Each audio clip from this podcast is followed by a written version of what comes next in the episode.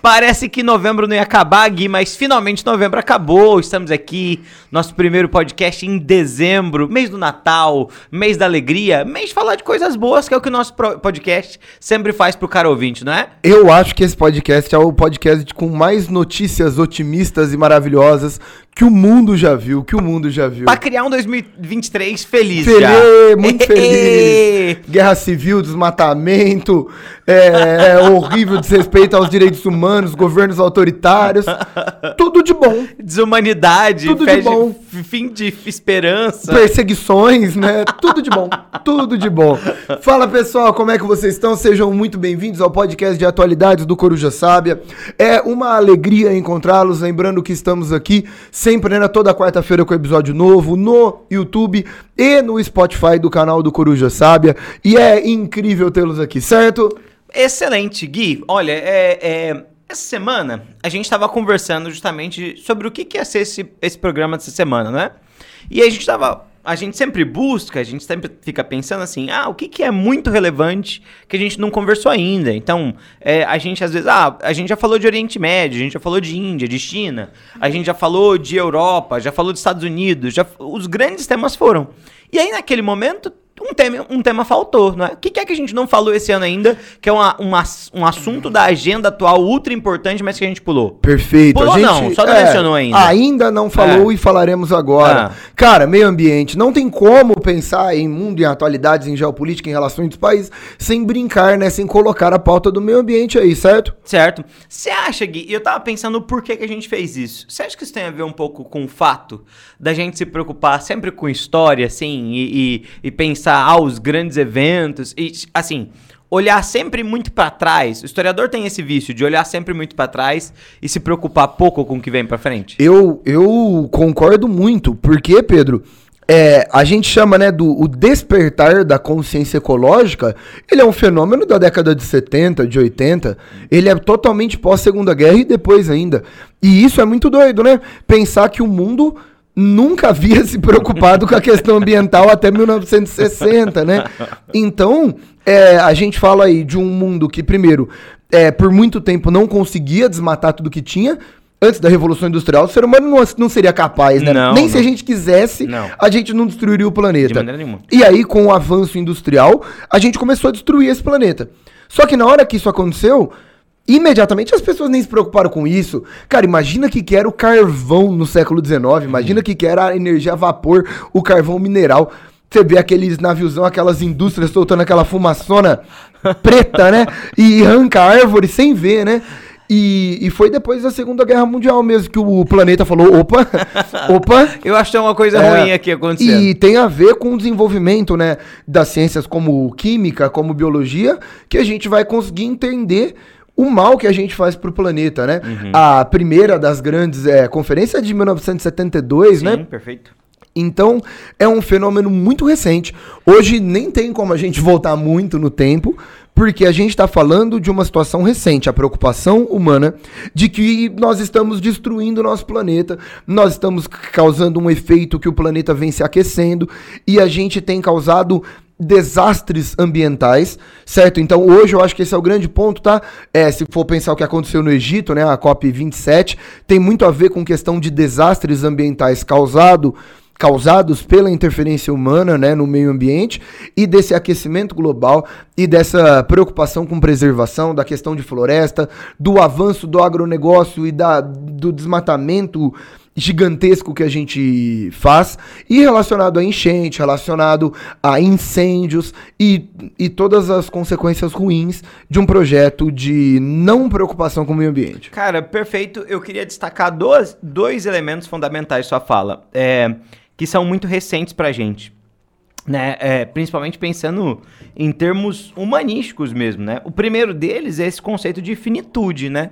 De finitude dos recursos naturais, que se a gente volta ao tempo, se a gente vai buscar lá nos clássicos gregos, nos clássicos romanos, na Idade Média, até a Revolução Industrial, até a Segunda Revolução Industrial, muito pelo contrário. Inclusive, isso é um pensamento, né? É, é, uma questão que vai articular toda a grande ideia de ciência do século XIX. A ideia de que as coisas são infinitas, que eu posso explorar o tanto que for e arrancar o tanto que for, e, e isso vai me permitir só o crescimento, né? E progresso, né? É, o progresso está relacionado a isso, né? O século XIX tem uma ideia de progresso assentado nessa ideia de que os recursos não são finitos. Seja um progresso no sentido liberal da coisa, de ampliar a produção, seja mesmo um progresso socialista da coisa. Se a gente pensa na teoria do Marx, ela é uma teoria que acredita na ampliação da produção. Com certeza. Mais que qualquer outra coisa. O, ah, o meio ambi no século XIX, um meio ambiente não explorado e preservado é sinônimo de atraso, né? Sim, sim. Olha, olha, você tem um país que tem uma floresta gigante. Mano, que horror, né? Sim. Nossa, você não, não, você não tá explorando direito seu país, né? Sim, e junto com isso, uma outra ideia que é muito recente também é essa ideia do prejuízo que se faz na natureza, tanto. O prejuízo que vem da falta, a, gente extinguiu muitas coisas que a gente não conseguiu estudar elas até o fundo, assim, por conta dessa exploração desencabida, é, é, desfundamentada, e também o prejuízo que se causa a nós mesmos, no sentido de que essa, essa atuação sobre o meio ambiente gera problemas, e esses problemas eles só se acumulam ao longo do tempo, e a Terra é uma só. Se acaba a vida nessa Terra, não tem mais para onde ir. É, eu acho que é interessante, então, Gui, a gente conversar um pouco sobre quando que aparecem as preocupações, quais são as primeiras preocupações. Perfeito. E fazendo só um último tá. adendo tá. É, na, sua, na sua fala, eu acho que hoje, Pedro, essas questões nos levam a, a dois problemas majoritários. O primeiro é o embate que existe ainda entre desenvolvimento e preservação. Sim. Isso para mim é muito importante porque é, eu penso que a maioria desses protocolos, a maioria dessas questões, é, existe uma resistência das, das grandes potências de assinarem. Sim. Porque eles entendem que assinarem, assinar alguns protocolos e documentos que fazem com que você preserve significa é, arcar com um, um, rompimento, né, com limite a um desenvolvimento nacional. Uhum. Esse é o primeiro ponto, tá? Essa briga entre desenvolvimento e sustentabilidade. Segunda coisa, para mim, muito importante também. A pressão que existe de países desenvolvidos e de primeiro mundo sobre o terceiro mundo e países em desenvolvimento. Uhum. Porque são países que, primeiro, no geral, ainda mantêm mais é, as suas reservas naturais, suas Sim. florestas, é, alguns lugares mais preservados, em primeiro ponto. Em segundo ponto, que existe uma crítica de que isso seria quase que uma nova forma de imperialismo, uma uhum. forma de domínio, né? Uhum. Ah, não, ó, o Brasil não pode destruir a sua floresta. Mano, mas e a sua floresta? Uhum. E até que ponto é, você tem direito sobre o que eu vou fazer com a minha floresta, sim, né? Sim. E é delicado, porque, primeiro, como é importante o Brasil proteger a sua floresta. Mas, em contrapartida, qual que é o direito que esses países têm de interferir na soberania? Então, é, é um jogo difícil, né? Muito então, por isso, essa questão de meio ambiente envolve diretamente relações de poderes, geopolítica e toda a lógica de um mundo soberano e globalizado. Perfeito. Perfeito? perfeito. Quer entrar no histórico aí para você mandar ver? Vamos, vamos lá. Quer rodar uma vinhetinha para fazer uma... Vamos, vamos, apresentar os problemas, vamos para lá. Vamos lá, então, fechou. Roda uma vinhetinha para nós, então. Pedrinho, da onde vem essa situação? Qual que é o histórico? O que, que, são essas conferências? Conta pra gente. Eu tô pra dizer o seguinte: se a gente lá atrás apostou qual que é o momento mais pro passado que a gente volta, talvez essa seja uma daquelas voltas mais pro tempo presente que a gente tem, sabe? É, a primeira de todas. É, a gente já foi pra 2000 antes de Cristo, é, né? Hoje é, não, é, né? Hoje não, hoje tá de boas. É, a primeira, a primeira, o primeiro ponto nosso, né? A primeira reunião importante é justamente em 1972, quando a gente tem a chamada Conferência de Estocolmo, também chamada de Conferência das Nações Unidas sobre o Meio Ambiente e Desenvolvimento Sustentável, realizada em Estocolmo. E aí, é, bom, a gente, vamos, eu acho que é interessante a gente pensar o seguinte: primeiro contexto é Guerra Fria, mas já é um momento que Guerra Fria deu uma desacelerada, né? é um momento que os Estados Unidos já vislumbra muito claramente que será um, um, uma potência econômica e uma potência desse mundo, porque, ao contrário da União Soviética, a economia não está desacelerando, apesar do choque do petróleo, mas é um problema pontual que vai acontecer no ano seguinte. É, e mais importante, a gente teve já nesse momento as primeiras, as primeiras discussões acerca dos malefícios que podem ser causados por coisas uh, invisíveis, tá? Na década de 50, nos Estados Unidos, na década de 60, tem um problema terrível com o uso de chumbo na gasolina, que provocam uma epidemia de doenças de má formação nas crianças e tudo mais. E aí, na década de 60, os Estados Unidos vai parar de usar o chumbo como um elemento na produção da gasolina, e aí a gasolina vai se resolver. Né? A, a gasolina vai passar outros problemas. O que vai ser interessante é que nessa conferência de Estocolmo, pela primeira vez, a, a, humanidade, ou os países que fazem parte da ONU, que assim seja, vão se reunir para tentar debater justamente as questões climáticas. Vão se estabelecer 26 princípios fundamentais sobre a natureza, mas o elemento mais fundamental, a noção de que a natureza é finita, que os recursos na Terra são finitos e o ser humano tem que arranjar uma maneira de equilibrar o seu próprio desenvolvimento com esses recursos finitos da Terra. O que é interessante é, essa é uma discussão que se coloca a partir desse momento e que a partir desse momento vai ganhar corpo. Não que aqui a gente já tivesse questões é, que fossem muito alarmistas em relação ao aquecimento global. N não é isso. A ideia é temos recursos finitos, a humanidade cresce cada vez mais e mais desde a primeira revolução industrial. O que, que é o futuro que a gente vai ver nesse sentido, entende? Bom, isso é 1972. Em 1979, a gente tem a Conferência Mundial do Clima, também chamada de Conferência de Genebra, e a importância dela é que pela primeira vez vão se estabelecer as bases e os parâmetros para se formar uma ideia sobre mudanças climáticas. Então, 72, uma chamada de atenção, precisamos falar sobre os recursos finitos. 79, o clima está mudando por conta das nossas ações. Isso tem muito a ver uhum. com pesquisas uh, vinculadas ao gelo. Então, medir as colunas de gelo nos polos e ver, olha, conforme o tempo passa, eu tenho colunas menores, o que significa que a Terra está se aquecendo cada vez mais e mais, tá?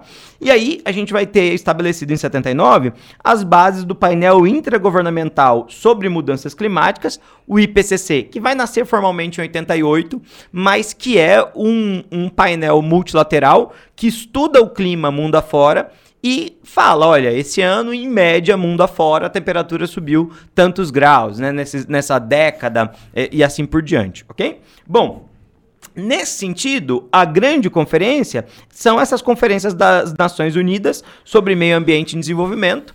Em 1992, a gente tem uma muito importante no Brasil. Aonde? E aí, Aonde? E aí, isso, isso é uma coisa que eu quero deixar bem claro para vocês. E é uma coisa que acho que é muito interessante de falar sobre meio ambiente. O Brasil é um, um protagonista sem igual nesse meio, tá? E por duas razões muito fortes. Uma é o fato do Brasil ter muita área né, de floresta, justamente. Então, isso naturalmente chama a atenção para o território brasileiro. Dois, o fato do Brasil ser uma potência imparcial. Diplomaticamente falando, o Brasil nunca teve abertamente lá do lado dos Estados Unidos, uhum. nem abertamente do lado da União Soviética. Em 1992, no processo de dissolução da União Soviética, que acabou já, mas a ideia é, é esse Brasil é um território meio que imparcial para discutir uhum. essas mudanças. Gui? Não, a gente falou muito isso nos episódios de relações internacionais no Brasil, né? Quando a gente falou do bicentenário da independência, o tanto que o Brasil tem esse destaque em qualquer situação relacionado a relações internacionais, a geopolítica. É um país que possui uma visão muito positiva, né? Um país visto como neutro, um país que não que não vai ser um país é, hostil. Sim. Ele, ele sempre vai ter uma relação boa, né? Então tem a ver com isso. E tem a ver também que você estou com a nossa questão da Amazônia, né? Que é, é muito central nessas discussões, né? Sim, e junto com isso, tem um outro elemento muito importante que eu achei interessante a gente discutir ele já a partir de agora. Tem a ver também com a forma com a qual o Brasil consegue capitanear esses temas muito sérios para sua discussão, para o seu interesse próprio, entende? Porque existe. Você quer comentar? Posso hum, fazer isso? Existe desde esse momento uma visão, que é uma visão que você já situou no começo do programa. De que, olha, os países desenvolvidos têm uma responsabilidade, os subdesenvolvidos têm outra responsabilidade. Eu não posso atribuir aos dois a mesma medida. Quando o Brasil realiza a Rio, 19, a Rio 92, como é chamada, é, o Brasil deixa isso muito claro a partir da chamada Agenda 21, que a gente já vai voltar logo menos. Mas essa ideia de que, olha, O Brasil tem uma responsabilidade com o clima e essa responsabilidade beira a preservação. Só que nós não podemos evitar que essa preservação impeça o crescimento econômico brasileiro. O Brasil pode manter essa preservação se a comunidade internacional, au, eh, internacional auxiliar o Brasil nesse processo de preservação.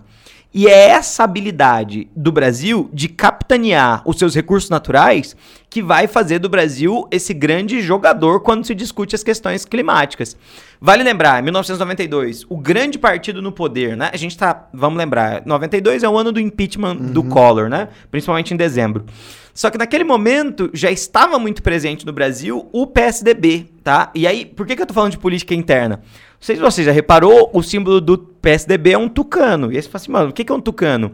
Por conta da Rio 92, que era um dos partidos que mais preocupava com essa questão ambiental, sabe? Então, tipo, tem um símbolo político que vive até hoje, que nasce nessas questões econômicas lá o, de trás. O nascimento do PSDB é relacionado a intelectuais brasileiros, sim, né? Sim. Numa linha de desenvolvimento econômico associado à sustentabilidade. Sim. Claro que se a gente for pegar o histórico, muda. Nada, não, e nada, nada é para sempre, né? Nada é para sempre.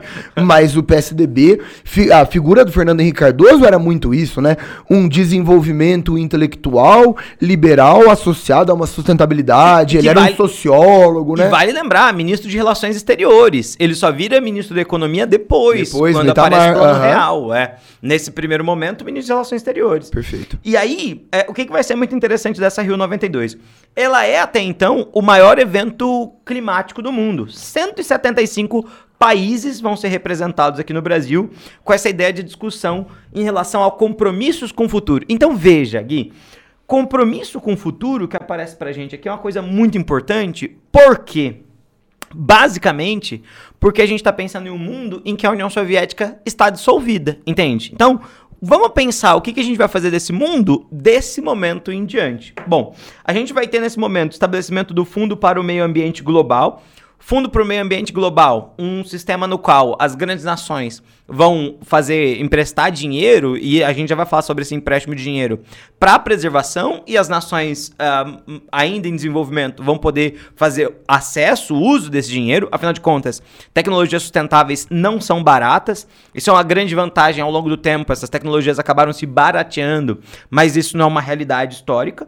E também nós vamos ter a declaração do Rio sobre o meio ambiente e desenvolvimento e a formação da chamada Agenda 21, que está muito preocupada. No Brasil, ela é a política, ela é, ela é a âncora da política externa de meio ambiente do Brasil que é o desenvolvimento sustentável. Então, o conceito de desenvolvimento sustentável, que pra gente parece uma coisa ultra atual, quando a gente pensa em relações exteriores do Brasil, ela nasce em 1992. Incrível. Ela é tão velha quanto a gente.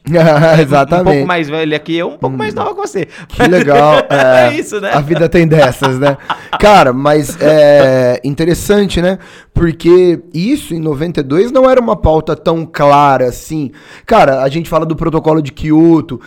O protocolo de Kyoto é, é cinco anos depois, cinco e, anos depois. E, e tá começando a levantar essa questão. Então, Sim. muito interessante. Sim. E no Egito, quando você pega o discurso que o Lula fez, é esse discurso. O, o, discurso do Lula ele vai estar tá associado a um desenvolvimento que vai encontrar o desmatamento zero. Ele falou de desmatamento zero. Uhum. E associado a um desenvolvimento. De novo, numa visão tradicional da coisa, impossível de acontecer. Então, é um processo moderno, né? É uma, é uma marca do, uma marca do século XXI que a gente levantou em 92 no Rio sim, de Janeiro, né? Sim, sim. Doido. E aí, somado a isso, né? Bom, é, essas são as conferências mais importantes, mas são todas as conferências das Nações Unidas sobre meio ambiente e desenvolvimento. Em 1995 nasce a COP, é, é o grande tema desse episódio, justamente a COP, que é a Conferência das Partes, a primeira delas acontece em Berlim, em 1995. Ela é pensada como uma reunião das grandes potências, originalmente. Depois os países em desenvolvimento vão aparecer.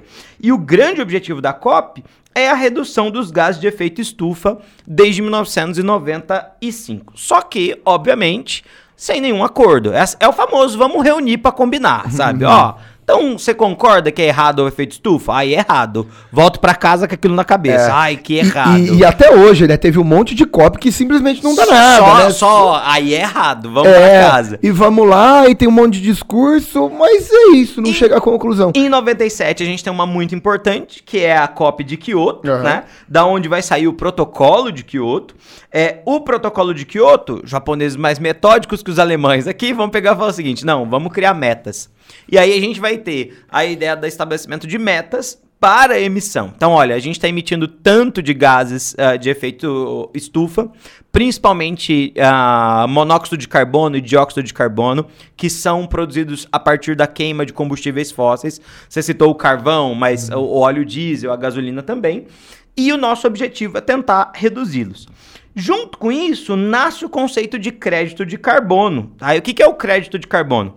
Tem nações que queimam muito, tem nações que queimam pouco. Essas nações que queimam muito poderiam compensar o seu excesso de queima comprando crédito das nações que queimam pouco. Então a ideia é: vamos tentar arranjar uma maneira de manter a floresta em pé, comprando e financiando a economia dessas sociedades. E aqui vai para a discussão do imperialismo sua. De olha, beleza, você quer deixar o mato de pé, mas isso não significa que a sua economia vai se desenvolver mais rápido que a minha. A minha economia vai ser continuar sendo uma exportadora de commodity, só que a commodity agora é uma questão hum, é, de carbono, né?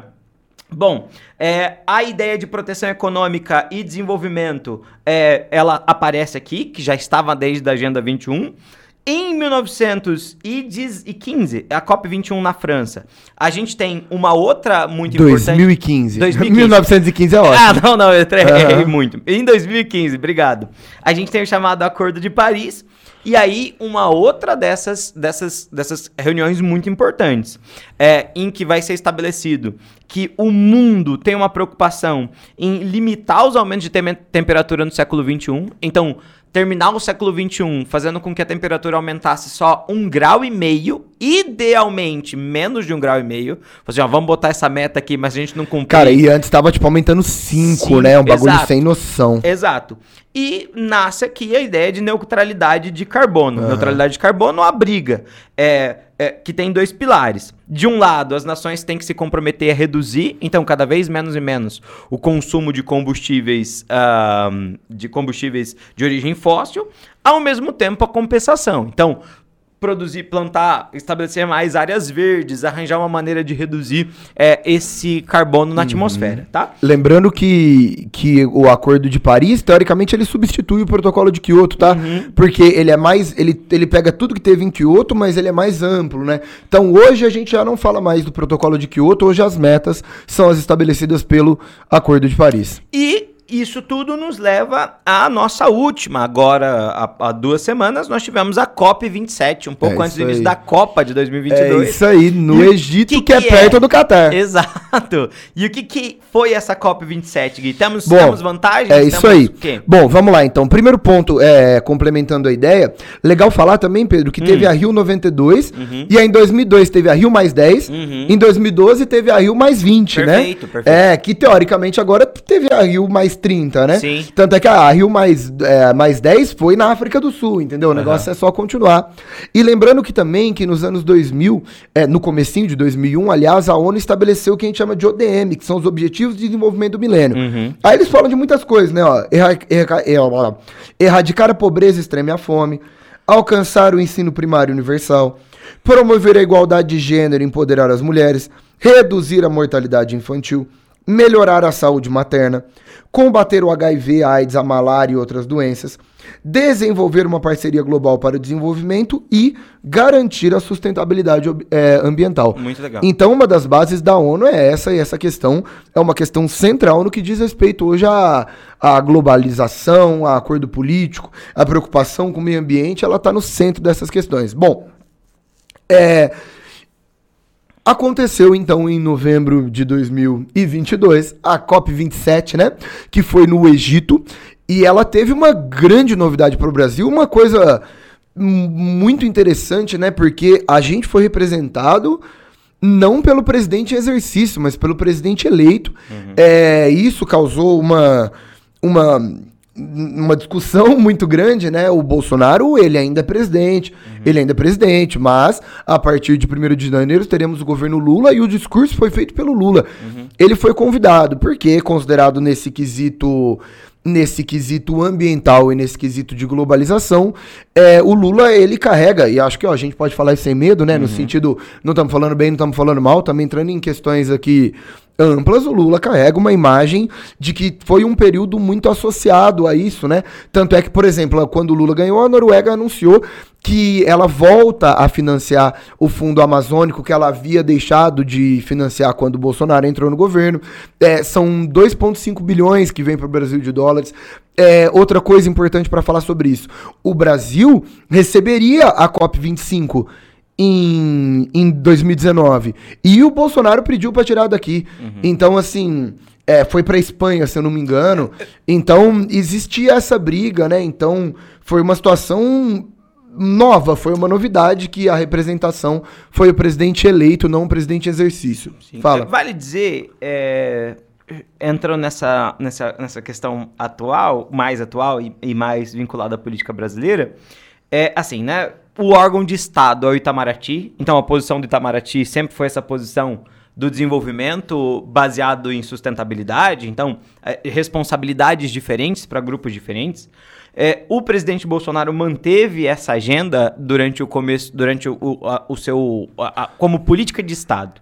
Mas quando a comunidade internacional olha para os dados, o porquê que a comunidade internacional tem essa preferência? Da onde vem isso?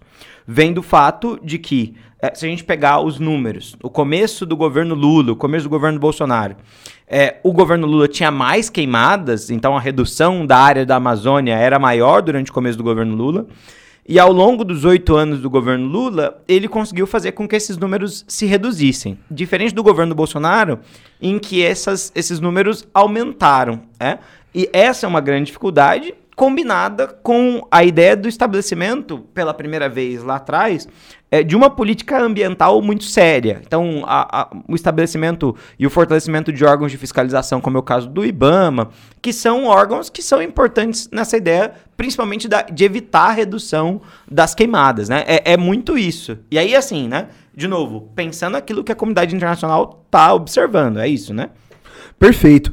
É, bom, a COP27, gente, no Egito, ela tinha. Ela começou com, com um clima de muita instabilidade e com uma grande certeza de que não viraria nada. Por quê? Porque o mundo está numa instabilidade complicada. Uhum. A questão na Ucrânia é uma pauta seríssima, é uma marca de 2022, uhum. né? Não uhum. tem como.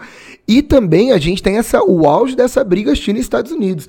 Lembrando, Pedro, que muitos casos, ou China ou Estados Unidos não abraça. Uhum. E quando a China ou os Estados Unidos não abraça, pensa em poluição, pensa em destruição de meio ambiente, pensa em industrialização. É, Onde que tá o rolê? Quando as maiores economias do mundo não abraçam, não vai ser a situação do botão que vai mudar. Não né? vai, não a vai. O problema do protocolo de Kyoto foi esse, os Estados Unidos não abraçou, né? O problema uhum. foi esse. E mas aí, o que, que vai rolar? Qual que é a contrapartida? 2022 também teve como marca muitos desastres ambientais. Sério.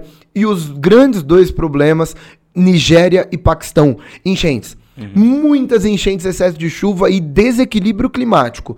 Tanto é, isso é uma, acho que é a informação mais importante do episódio, né? A grande consequência da COP27, e de novo, uma novidade, porque todo mundo imaginou que não ia ter resolução, teve foi criado o que eles chamaram de Fundo de Perdas e Danos, que é um fundo é, para países pobres que sofreram com desastres ambientais. Isso é muito interessante, né? Por quê? Porque, vamos lá, gente, é, existe um desequilíbrio climático. E esse desequilíbrio climático não foi causado por países pobres, assim. A, o, o problema da destruição ambiental não está na Nigéria, né? A Sim. Nigéria não é o problema. Só que muitas vezes são esses países que vão mais sofrer com esses problemas. Hum. Né? Porque às vezes é um problema de enchente, sei lá, num país muito rico uma questão de infraestrutura, o país é, muito rico tem condições de evacuar, de Cara, mudar. no Paquistão morreram 1.200 pessoas. É, é. Um terço do país ficou alagado. É muito sério. Vale comparar, por exemplo, com os Estados Unidos? Nos Estados Unidos a gente tem uma hurricane season, tem uma temporada de furacões. E aí, assim, não é, ah, de vez em quando tem um furacão. Não. Anualmente tem um tempo em que furacões passam pela Flórida. Mas ah, a gente não ouve muita ve muitas vezes, né? Ouviu sobre o furacão Sandy e tal, que são tempestades excepcionais. Mas todo ano tem. Só que tem um protocolo gigantesco sobre como é que vai se fazer. Isso tem Um a ver com o quê? Tem a ver com o fato do Estado ser um Estado mega estabelecido, uma economia ultra poderosa, como a economia dos Estados Unidos, né? Em contrapartida, o Estado etíope tem dificuldades. O Paquistão tem dificuldades. E aí é, deve-se entender justamente essa Perfeito. desproporcionalidade, né? Perfeito. Então lembra desse fundo de perdas e danos, que é um fundo criado na COP27 e que vai ser destinado a países pobres que sofreram com desastres ambientais.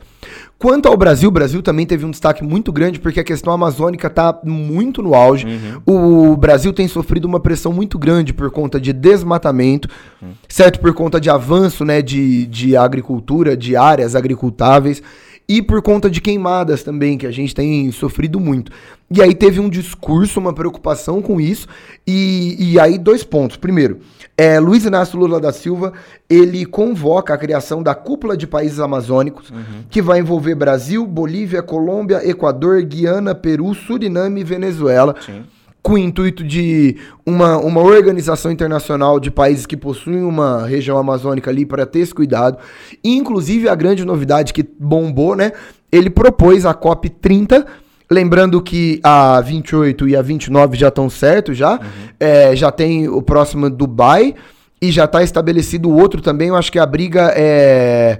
Austrália tem o, e tá brigando, acho que com Polônia, um negócio assim, alguma coisa assim, não me lembro direito. Mas então a 28 e a 29 já estão certas. Mas aí a grande novidade é essa. E foi muito bem aceito pela comunidade internacional. A COP30 em Manaus. O prefeito de Manaus já foi lá. Não ia perder a fama, né? Já foi lá, fez um videozinho convocando o mundo inteiro. Então a gente deve ter uma, pelo menos, nada certo oficial, mas é, foi muito bem aceito a ideia de que seja na Amazônia a COP30, que vai ser 2025. É isso, é 25 É. isso. Os historiadores fazendo conta.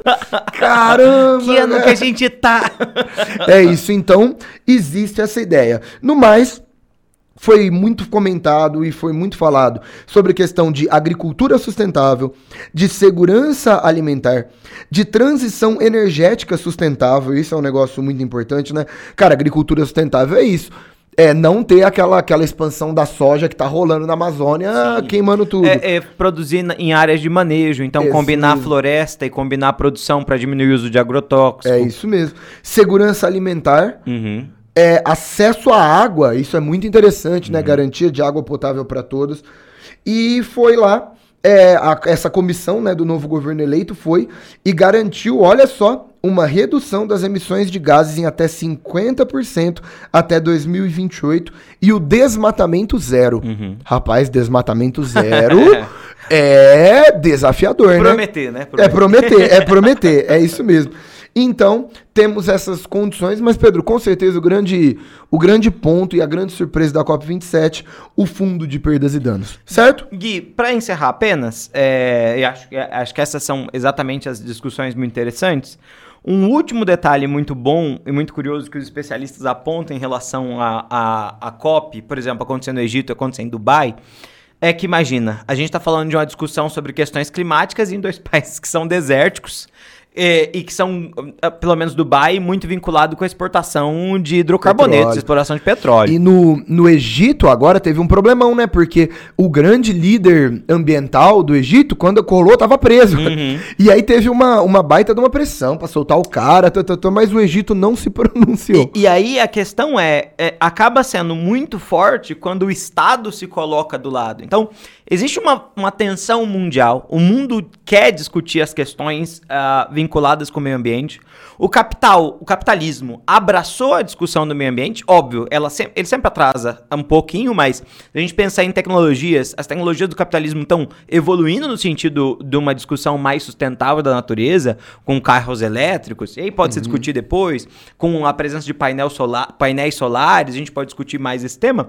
É, mas em países do Oriente Médio, a pressão e o lobby de, de, de, grandes produtores de petróleo é muito grande. Então, a influência é, dos Emirados Árabes Unidos, da Arábia Saudita, para que não se cheguem com um acordo muito firme, é sempre muito importante. Então, essa é uma marca da COP27. Quando o governo do Brasil pede a COP30 para ser aqui, qual é o indicativo que a comunidade internacional pensa imediatamente? um objetivo mais avançado quando a gente chegar em 2030 para colocar o Brasil novamente vinculado àqueles interesses de 92, de Rio mais 20 e tudo mais. Perfeito. Essas são as ideias. Sensacional. Fechou? Legal, né? Interessante, né? Vamos ver se isso traz alguma novidade é. para o mundo nos próximos anos. Essas são as discussões. Fechou. Fechou? Pedrinho, tá falado? É isso. Tá feito? É isso. Gente, muito obrigado pelo acompanhamento. Lembrando que toda quarta-feira estamos no Spotify e no YouTube, no canal do Coruja Sábia. E muito obrigado por vocês sempre acompanhar a gente. Feito, Pedrinho? Um grande abraço, até mais. Um grande tchau, abraço, tchau, tchau, gente. Valeu, obrigado.